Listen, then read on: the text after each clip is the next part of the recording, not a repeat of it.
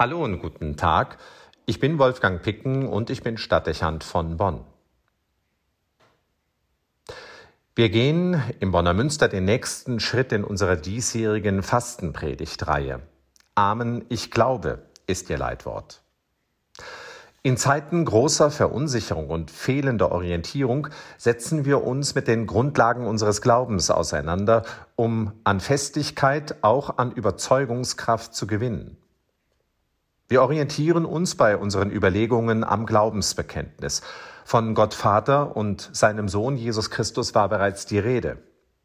Es ist bemerkenswert, wie aktuell bei näher Betrachtung unser biblisches Verständnis von der Schöpfung ist. Ein vom Vater geschaffener Lebensraum, heilig und geheimnishaft, in dem jedes Geschöpf seine Würde besitzt. Es gibt eine in diese Welt hineingelegte göttliche Ordnung, die es zu beachten und respektieren gilt, wenn wir Frieden wollen und überleben möchten.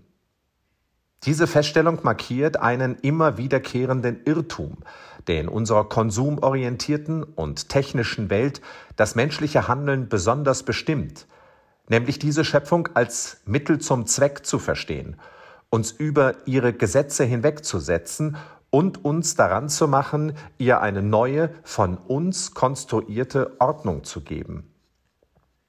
Der trostlose Zustand von Natur und Umwelt macht deutlich, wie notwendig eine Abkehr von dieser fatalen Sichtweise ist und wie klug es wäre, diese moderne Menschheit könnte sich neu dem biblischen Verständnis von Welt und Mensch zuwenden.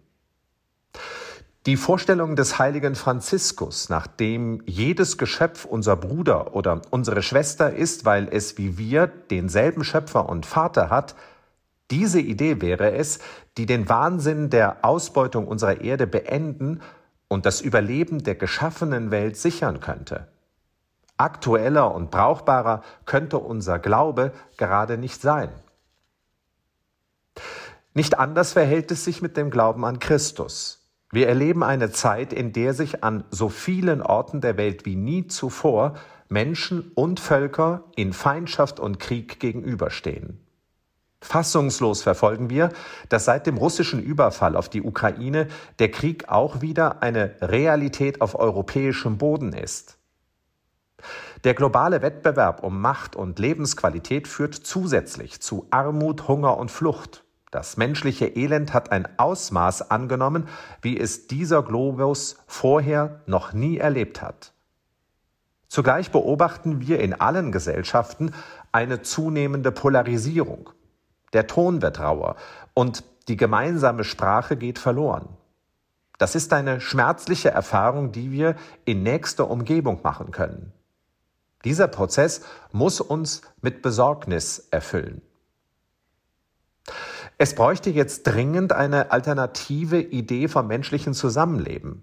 Einen Weg, der die Moderne aus der Sackgasse führt. Eine Ethik, die den anderen genauso wie das eigene Wohl im Blick hat. Auch eine Haltung, die es möglich macht, Gegensätze zu überwinden, Schuld zu vergeben und nach dem Verbindenden zu suchen. Es bräuchte, das lesen wir in zahllosen Kommentaren, mehr Respekt und Solidarität, Moral und Anstand. Ich würde sagen, mehr Nächsten- und Feindesliebe. Deutlicher ließe sich wohl kaum beschreiben, wie sehr unsere Welt und Zeit diesen Jesus Christus und seine Botschaft von einer anderen Welt, wie sehr sie die Gedanken seiner Bergpredigt nötig hat.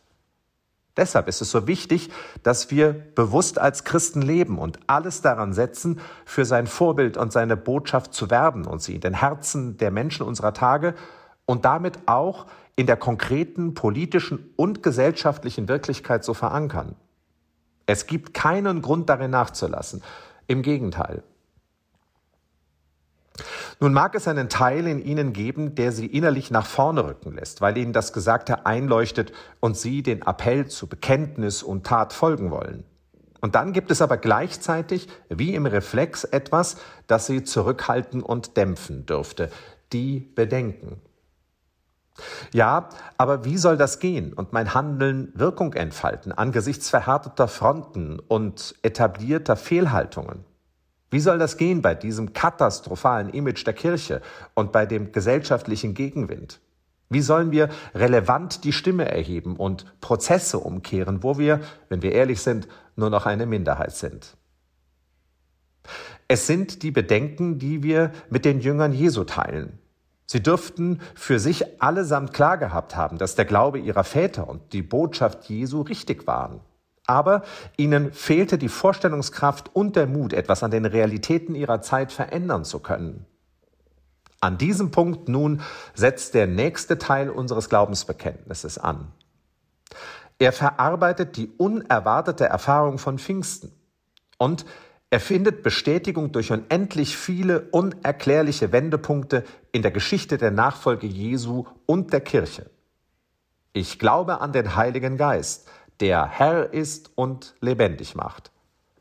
Was so viel heißt wie, ich glaube daran, dass wir mit unserem christlichen Auftrag nicht allein der Welt gegenüberstehen. Gott existiert nicht von uns abgewandt. Christus hat uns mit dem Gestaltungsauftrag für dieses Leben nicht uns selbst überlassen. Er ist stattdessen mit seinem Heiligen Geist konkrete Realität mitten unter uns und durch Taufe, Firmung und Weihe noch weit mehr, nämlich sogar in uns. Er ist die Kraft, die hilft und unterstützt, der Rat, der Wege weist und Orientierung bietet, die Inspiration, die uns durchdringt und manchmal auch die Macht, die Türen öffnet, Wände durchlässig werden lässt und Gräben überwinden hilft. Ich glaube an den Heiligen Geist, der Herr ist und lebendig macht. Das heißt, niemand muss den Mut sinken lassen. Wir dürfen darauf vertrauen, dass er das Gute, das er mit uns beginnt, auch zu Ende bringt. Ich glaube an den Heiligen Geist heißt, ich weiß, Gott geht mit. Je mehr man das bemerkt, umso mehr lässt man die bekannten Bedenken hinter sich und wird unser Glaube mit Leben und Lebendigkeit erfüllt. Im Umkehrschluss liegt nun in dieser Zusage auch eine Verpflichtung. Wenn man sich zum Heiligen Geist bekennt, sollte man ihm auch die Gelegenheit eröffnen, Herr des Verfahrens, also der christlichen Verkündigung des kirchlichen Lebens zu sein. Fast macht es mir manches Mal den Eindruck, die Lethargie in der Kirche und die Müdigkeit vieler Christen sei weniger in den viel beklagten Krisen, als vielmehr darin begründet, dass wir zu wenig mit dem Heiligen Geist rechnen. Zwar erlebe ich gelegentlich, dass bei kirchlichen Zusammenkünften um den Heiligen Geist gebetet wird. Aber im weiteren Verlauf gewinne ich zumeist den Eindruck, dass man mit dem Abschluss des Gebetes auch den Gedanken an ihn beiseite legt, um dann wieder in bekannte Denkmuster zurückzufallen und in ihnen gefangen zu bleiben. Wir stellen gegenwärtig zu wenig Vitalität und Begeisterung, zu wenig eigenen Spirit fest. Vielleicht, weil wir nicht zulassen, dass der Heilige Geist unser Herr ist und uns lebendig macht. Eine Kirche ohne Vertrauen in Gottes Geist doch die Aufforderung Jesu ist eindeutig. Der Beistand aber, der Heilige Geist, den der Vater in meinem Namen senden wird, der wird euch alles lehren und euch in alles erinnern, was ich euch gesagt habe. Fehlendes Vertrauen in den Heiligen Geist, das mag im Übrigen auch auf unser persönliches Leben zutreffen. Fragen wir uns, ob wir in schwierigen Lagen und Problemen auf den Gedanken kämen, den Geist Gottes anzurufen. Ich fürchte, wir rechnen viel zu wenig mit ihm und viel zu sehr nur mit uns selbst. In diesem Kontext drängt sich mir die Erinnerung an meine Großmutter auf. Es gab kein Morgengebet, in dem sie nicht inständig um die Kraft des Heiligen Geistes gebetet hätte.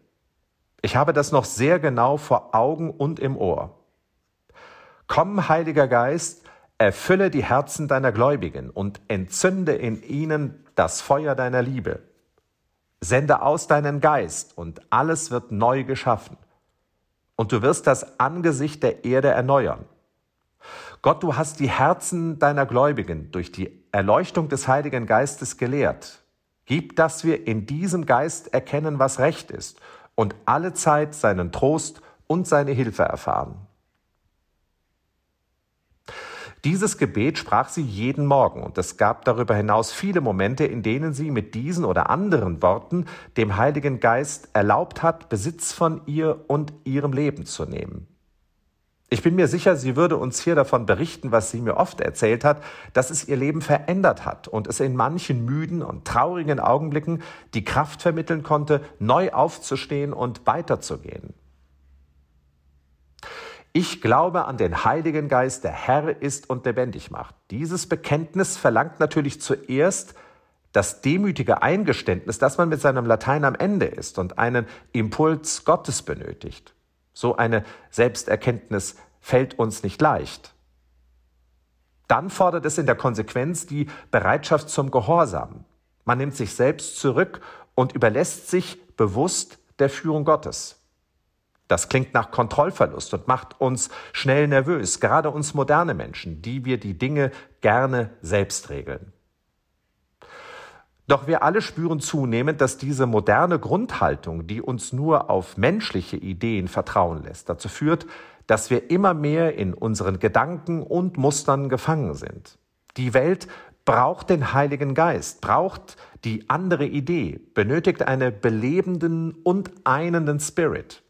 Ohne den werden wir unsere gewaltigen Gegenwartsprobleme nicht lösen. Wir können als Christen hier unserer Zeit beispielhaft vorausgehen, wenn wir uns wieder mehr der Führung des Heiligen Geistes überließen und ihm die Chance bieten würden, vor den Augen dieser Welt durch uns seine Kraft zu beweisen. Jetzt beispielsweise wird es der Heilige Geist sein, der in der Eucharistiefeier Brot und Wein wandelt, um den Weg in das Innere des einzelnen Menschen zu finden. Vorher aber ist jeder gefordert, die Hände zu öffnen und das zuzulassen. Den Heiligen Geist zulassen. Nur so werden Leben und Aufbruch möglich sein. Ich glaube an den Heiligen Geist, der Herr ist und lebendig macht. Amen. Ich glaube.